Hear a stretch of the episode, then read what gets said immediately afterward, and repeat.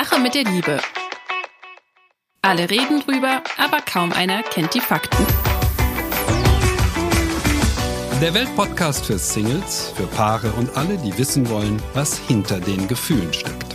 Mit den Single- und Paarberatern Anna Peinelt und Christian Thiel.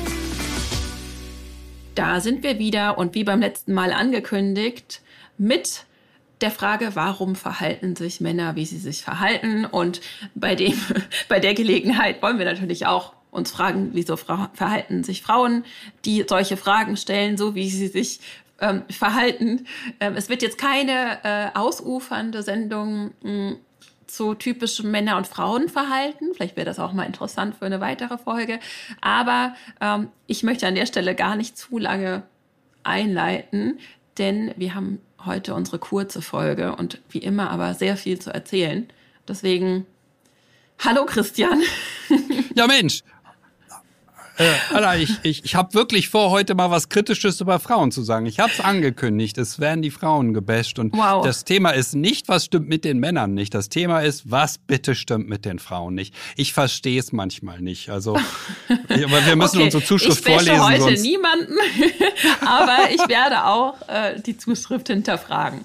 Naja, also okay. also ich würde sagen, ich lese doch einfach mal vor, dann ja. wir zum, kommen wir zum Wesentlichen. Super. Mia fragt, kennengelernt habe ich ihn zu einem Geburtstag. Ich dachte mir, was für ein attraktiver Mann. Wir haben uns gut unterhalten und er hat sich ein paar Tage später bei mir gemeldet. Durch sein begonnenes Studium und meine zweite Ausbildung war die Zeit zum Daten leider nicht gleich gegeben, da er deutschlandweit unterwegs war. Vor Weihnachten war es dann soweit. Erstes Treffen bei mir, denn durch Corona ging es nicht anders. Das Date war super. Leider habe ich nach dem Hören des Podcasts festgestellt, dass ich ein paar Fehler gemacht habe.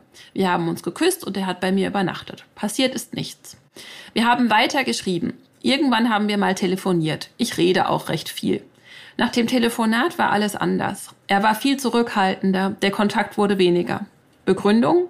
Viele Lesungen, langer Unterricht. Trotzdem wollte er mich nochmal treffen. Aber auch da war alles anders. Nicht so wie beim letzten Date. Er hat wieder bei mir übernachtet, er wollte nicht heim, trotz Nachfrage. Auch da ist nichts passiert. Am nächsten Morgen habe ich gefragt, was er sich vorstellt, wie es weitergehen soll. Seine Antwort? Er wisse es nicht, aber keine Beziehung. Wegen des Studiums und weil er nicht weiß, wo es danach hingeht. Weil man Zeit für eine Beziehung braucht und er sich aber aufs Studium konzentrieren will. Ich hab's verstanden und ihn bestärkt in seinem Tun. Denn wenn er seine Ziele jetzt nicht erreicht, wird er es später bereuen. Das Schlimmste für mich war, dass er mir noch einen Abschiedskuss gab. Und das alles. Ich war sehr verliebt. Für mich war er der Richtige. Er war nett, wir haben dieselben Interessen, er ist aktiv, sein Hobby hätte super mit meinem zusammengepasst. Warum macht man sowas? Kann man nicht einfach vorher Nein sagen oder passt nicht? Nein, mir kann man nicht vorher. Nein sagen kann man erst, wenn man weiß, dass es nicht stimmt. Ich war wirklich, also ich lese unablässig Zuschriften dieser Art, ja, wo der Mann beschuldigt wird, er hätte grundlegend etwas falsch gemacht. Aber ich sehe das nicht. Er fand sie attraktiv, ja, beim Kennenlernen hat er festgestellt, hm, das ist sie nicht oder es passt nicht. Meine Güte, was soll's denn? Warum muss man jetzt so klammern und warum muss man sich vor allen Dingen so schnell festlegen? Er ist der Richtige. Ich weiß überhaupt nicht, was an ihm der Richtige sein soll. Er ist der Richtige, wenn er sich in sie verliebt. Ja, dann ist er der Richtige, aber doch nicht, wenn er es nicht tut. Das ist doch das sicher, der sicherste Hinweis darauf, dass er nicht der Richtige ist. Du merkst schon, ich bin ein bisschen ungehalten.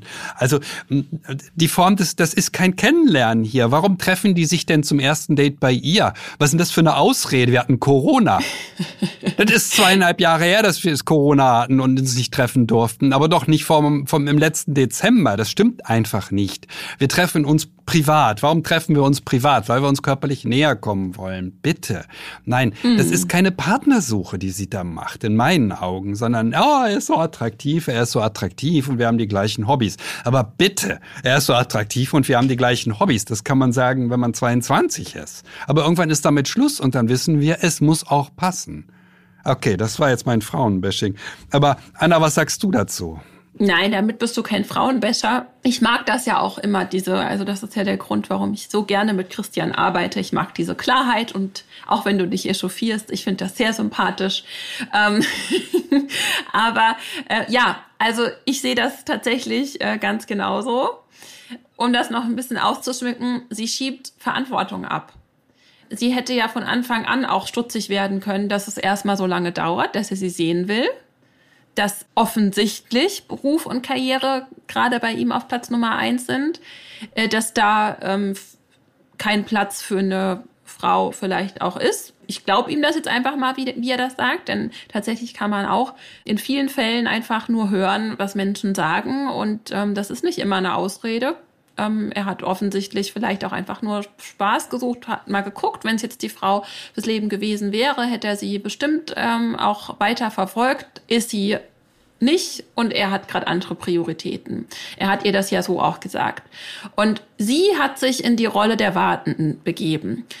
Sie hat sich trotzdem darauf eingelassen und ihn bei sich übernachten lassen. Und sie sind auch intim geworden. Sie haben keinen Sex gehabt offensichtlich, aber sie haben sich geküsst, wahrscheinlich im gleichen Bett übernachtet, was auch immer. Also ihr großes Potenzial liegt darin, Verantwortung zu übernehmen und nicht zu sagen, das hat man, die Männer machen das mit mir. Ja, also da auch mal zu gucken, was sind denn meine Überzeugungen über Männer und über mich. Da wird also für mich ganz klar so eine Passivität, so eine Abhängigkeit klar. Ähm, sie gibt ihre Macht ab. Und viele Frauen denken, sie dürfen keine Bedürfnisse äußern, sie dürfen nicht klar sein, keine Grenzen setzen, was auch immer. Und Frau sein heißt auf jeden Fall nicht passiv sein, heißt nicht sich abhängig machen. Da könnte uns, wie Christian du jetzt auch schon gesagt hast, ein Mann uns auch schreiben, wieso macht Frau denn sowas? ja, weil das ist, das ich nehme sehr stark an und wir sehen an deinem Beispiel, ich war selbst auch mal so eine Frau, ähm, aber wenn ein Mann offensichtlich auch so sich so aufregen kann über dieses Verhalten, dann ist das auch was, was nicht, ähm, womit wir auch Männern auch nicht weder uns ähm, helfen noch ihnen helfen, wenn wir uns in solche Positionen begeben. Und ich habe gerade neulich auch eine Klientin in meinem Coaching-Programm gecoacht, die musste erstmal schlucken, als ich ihr gesagt habe, dass sie sich abhängig macht, weil sie dachte, sie wäre ja so unabhängig. Aber Unsere Mia macht sich auch abhängig. Wir machen uns nämlich immer dann abhängig, wenn das Verhalten eines Mannes unsere Gefühle oder die Qualität unseres Tages oder vielleicht sogar unseres Lebens bestimmt. Und bei ihr, sie hat noch den Nachtrag ähm, auch dazu geschrieben, es ist jetzt ein Jahr her und ich denke immer noch viel an ihn. Und er ist immer noch ihrer Meinung nach der Richtige. Sie hält diesen Platz frei für einen Mann, der ihr ganz offen, also offen ins Gesicht gesagt hat, du bist es nicht für mich. Und damit macht sie sich selbst äh, klein, damit hält sie sich selbst klein. Und das gilt auch für alle anderen Frauen, die sich in dieser Zuschrift vielleicht erkennen können. Denn das Thema, ähm, ja, das lesen wir ja oft. Deswegen mein Appell ganz klar an alle Frauen, die sich darin wiederfinden. Nutzt die Zeit, in der ihr alleine seid und in der ihr solche Erfahrungen macht und stärkt euren Selbstwert, indem ihr auch lernt, Ablehnung auszuhalten und eben nicht in Kompensation zu gehen oder in, ja, man nennt das auch Trauma-Responses, indem man dann irgendwie so klammert, hinterherläuft, in den Angriff sozusagen geht, ins People-Pleasing. Ich mache alles, wie er das möchte, damit er sich wieder bei mir meldet. Und was mir auch wichtig ist zu sagen, und ähm, das unterstelle ich mir ja jetzt einfach mal, dass sie das insgeheim auch denkt, dass sie ähm, ja, dass sie einfach nicht wertvoll genug ist ähm, und dass sie einen Mann vielleicht auch noch ändern könnte. Also dass er doch, er hat zwar ihr ganz klar gesagt, was das Thema ist, aber dass er vielleicht, dass sie was falsch gemacht hat oder dass er irgendwie was auch immer, ähm, aber ein Mann, der dich will, der zeigt das auch. Und deshalb schaut einfach auch genau hin, ohne euch die Männer schön zu reden und in der, in der Erwartung, der ändert sich noch, der ruft vielleicht in einem Jahr nochmal an, wenn er dann seine Abschlussprüfung gemacht hat oder was auch immer. Und ganz klar auch für mich nochmal, offensichtlich war er eben nicht der Richtige. So jemand ist nicht der Richtige. Wenn du dich mit ihm so fühlst, das darf doch nicht sein, was du suchst. Ja, ohne das jetzt Bashing zu nennen. Also lernt zu fühlen, lernt euer, auf euer Gefühl zu hören und diesem Gefühl zu vertrauen. Das ist eure Superpower. Das in jedem Podcast müssen wir das eigentlich nochmal sagen. Du hast, du hast vorhin Ablehnung gesagt, diese, wie sie mit Ablehnung umgeht. Da wollte ich widersprechen. Jetzt hast du es nochmal anders ausgedrückt, weil in meinen Augen ist es keine Ablehnung. Er hat sie nicht abgelehnt. Er hat festgestellt, dass diese Frau nicht zu ihm passt. Punkt. Oder dass es nicht in seine Lebensphase passt.